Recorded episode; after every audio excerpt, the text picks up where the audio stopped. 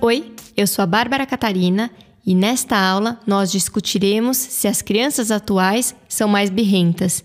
E aí, será que é verdade? Ah, eu acho que sim. Baseado no modelo que eu tenho em casa, eu acho que sim. Não, tô brincando.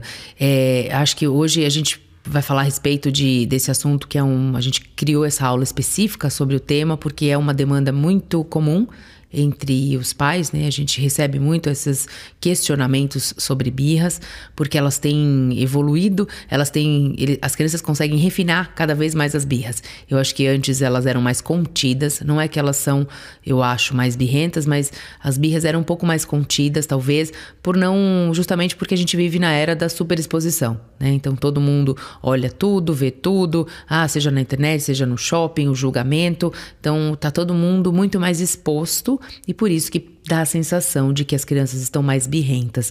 Uh, elas hoje têm mais uh, vontade, né? elas têm mais poder de, de barganha, inclusive, e como elas não sabem modular as emoções, o que a gente falou um pouquinho já e vai aprofundar mais agora, fica mais difícil mesmo elas se controlarem e até a gente, né, na reação de como a gente encara essas birras.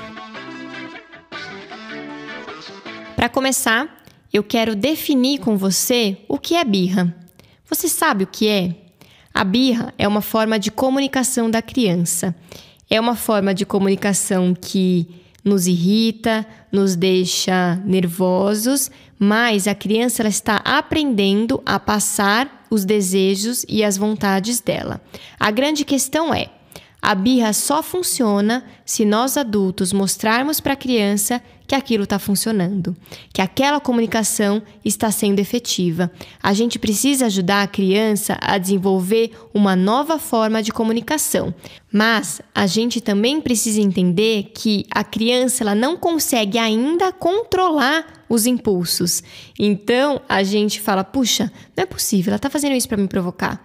E ela não está. Não leve para o lado pessoal. Ela ainda não sabe controlar o próprio corpo, as próprias emoções. Então, quando vem uma raiva, ela é muito intensa. É por isso que eles se jogam, eles se debatem, porque eles não sabem modular essa emoção.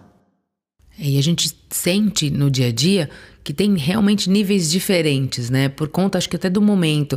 É, de fato, se eu percebo, se meu filho tá mais cansado, se ele tá, chegou da escola irritado e alguma coisa uh, aconteceu, ele tem mais dificuldade em voltar, né? Então a, a birra é mais acentuada até de você olhar e falar, meu Deus, o que está acontecendo, né? Como, é um surto, é essa sensação que a gente tem. Eu já vivenciei, vivenciei isso algumas vezes.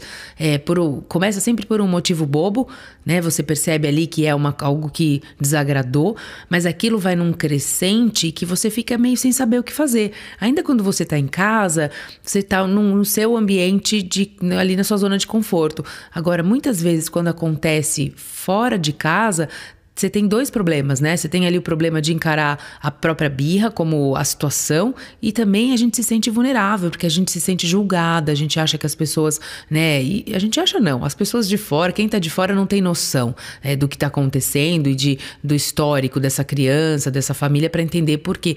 Mas é, a gente realmente é julgada, né? É um momento de, de exposição e de vulnerabilidade.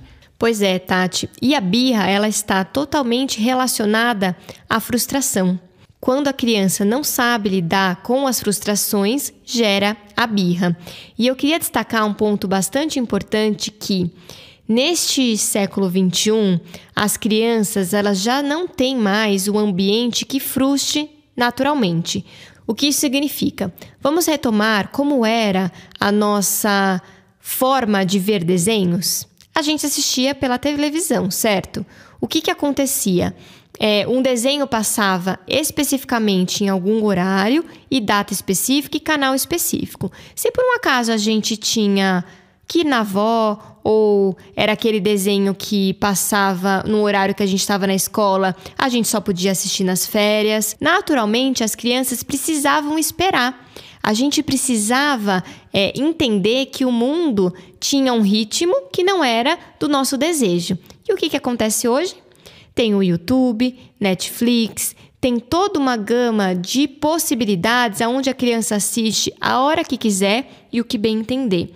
Por um lado, isso é positivo, no sentido de que a gente consegue ter uma maior flexibilidade, e por outro, as crianças não sabem mais esperar. É, e hoje tem solução para tudo, né? A mesma solução que antigamente a gente falava, se a gente saía com a mãe e falava, ai mãe, compra esse brinquedo, e a mãe falava, ai, não tenho dinheiro, a gente falava, ah, dá cheque. Essa era a resposta clássica. E hoje o mundo é on demand, né? O mundo hoje tá, é, tudo que a gente quer tá na mão, não só para criança, mas como para adulto. Então, eles já estão inseridos num contexto social onde a gente pede tudo pelo telefone, é tudo delivery. Então, ah, você tira dinheiro no caixa automático, você pede a comida, você pede a compra, é, é, você não tem o carro, é rodízio, você pega o Uber. Então, tudo isso proporciona um, um ambiente onde é mais fácil. Então, a criança também é, entende que as facilidades elas estão ali ao alcance da mão. Cabe a nós direcionar e mostrar que não é bem assim que as coisas funcionam. A gente está falando de criança, mas isso se aplica aos adolescentes também. Claro que uma birra de um adolescente é muito diferente de uma birra de uma criança pequena. Na verdade, espera-se que sim, tá? Alguns momentos eles vão ter algumas crises que você fala, nossa, parece que tem dois anos novamente. Mas é porque o cérebro humano ele é formado até os 21 anos, que é a parte do córtex pré-frontal, aonde tem o controle dos impulsos. Então, até os 21 anos, a criança e o adolescente ele ainda não tem controle total das próprias reações.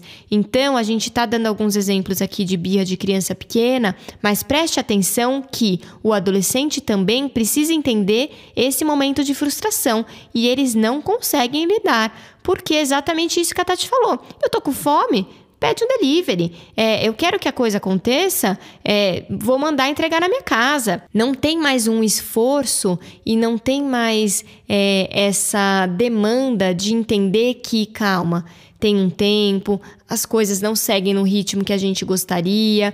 Então a gente precisa ser esse ambiente que frustra, já que o mundo já não nos dá tantas possibilidades assim. É, e a informação também é fragmentada hoje, né? Ela é, é customizada já por interesses, ela é dividida. É isso que você falou dos desenhos, é o mesmo paralelo com o iPad, né? A criança, então, é, ela tem o iPad na mão e ela já não tem mais aquela paciência de esperar, ela não assiste até o final, ela muda, ela não se concentra numa determinada, num determinado assunto, assim como o próprio adolescente, ele busca aquilo que é de interesse para ele. Então, antes não tinha isso. Antes era uma grade de TV aberta, então a relação com a televisão, que era um centro de comunicação, que era né, a comunicação de massa, ela hoje está completamente fragmentada e ainda vai se fragmentar muito mais, porque tem N canais que estão surgindo focado em informações específicas. Pois é, Tati. Eu queria trazer um conceito importante que eu acho que vai ajudar a gente entender é, esse processo de frustração que é a diferença entre desejo e vontade. O desejo, ele é aquela sensação de que a gente nunca está satisfeito.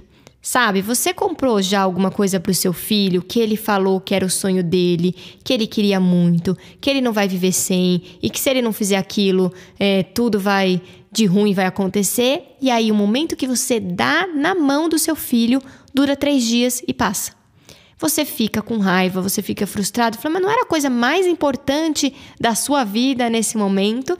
E a criança e o adolescente, ele é, estava no momento do desejo. E o desejo é isso mesmo. É, a gente satisfaz e vai para o próximo. É um impulso, Vai para o né? próximo. Exatamente, é um impulso. Já a vontade, ela é diferente. A vontade, ela exige um planejamento e exige também um esforço.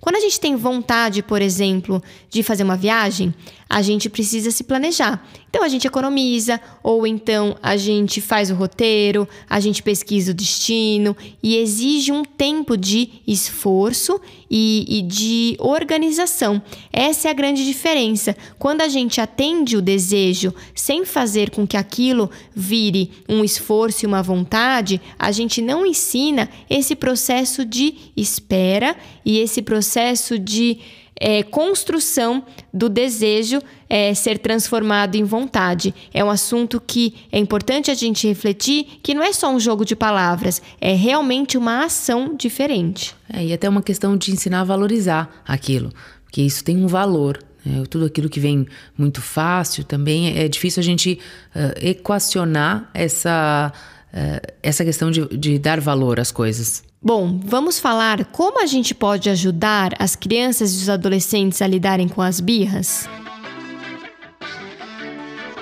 Nessa etapa da aula, é uma etapa bastante desafiadora. Por quê?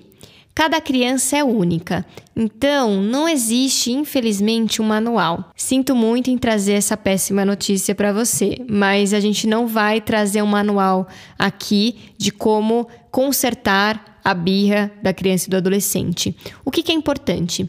A gente precisa é, ajudar a melhorar a forma de comunicação dessa criança e desse adolescente. O que isso significa?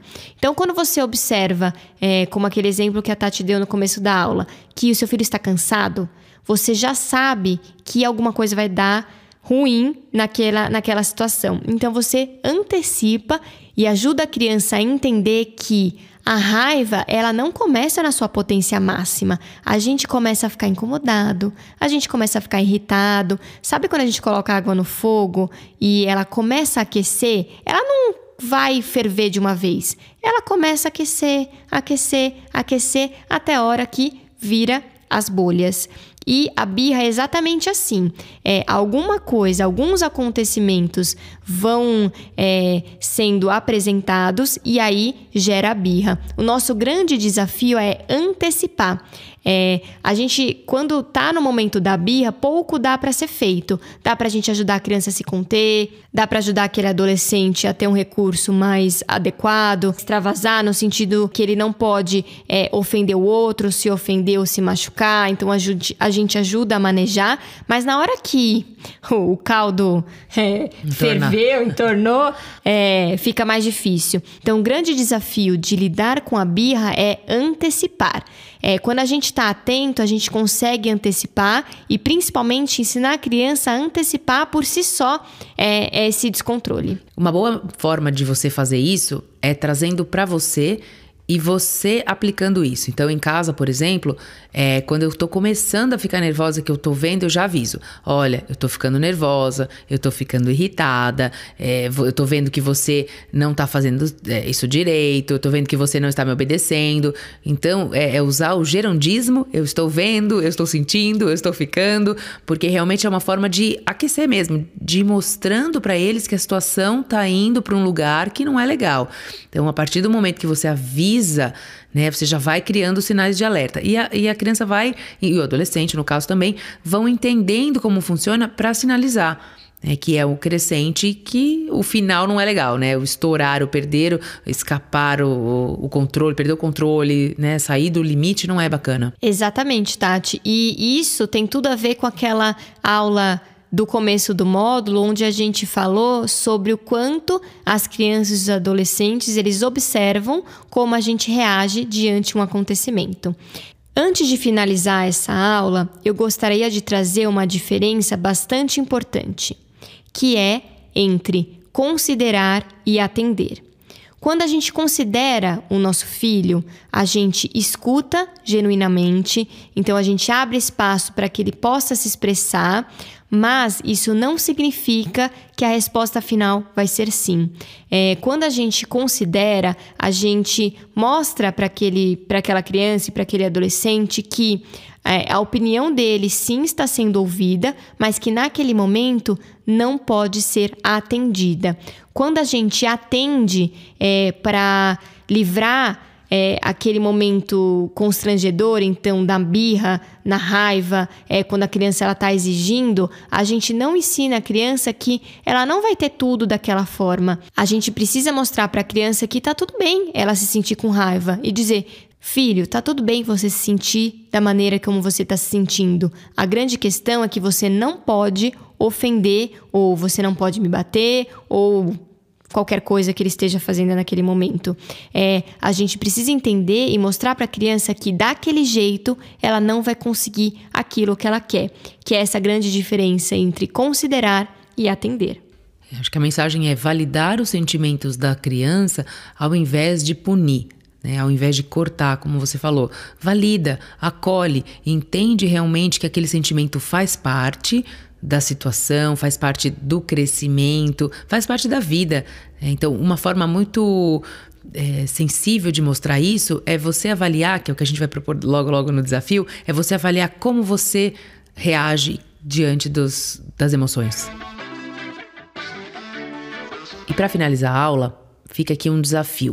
A birra por si só, ela já é desafiadora, então o que, que a gente propõe para vocês é que na próxima situação de birra que você vivenciar com seu filho, seja ele criança ou adolescente, primeira coisa que você deve fazer, sai de cena, se afasta da situação, deixa a cena ali acontecer sozinha, conta até 20, se acalma e depois volta para ver e falar a respeito de como foi o andamento disso. Com os adolescentes é mais fácil essa troca, né? Eles entendem melhor e com a criança procura ver a reação deles depois que você se afastou para entender que aquilo vai diminuindo gradativamente, porque eles já não têm mais uma plateia, não tem espectadores e não tem o porquê de fazer toda aquela situação. Eu costumo dizer que educar não é como adestrar um cachorro. O que isso significa?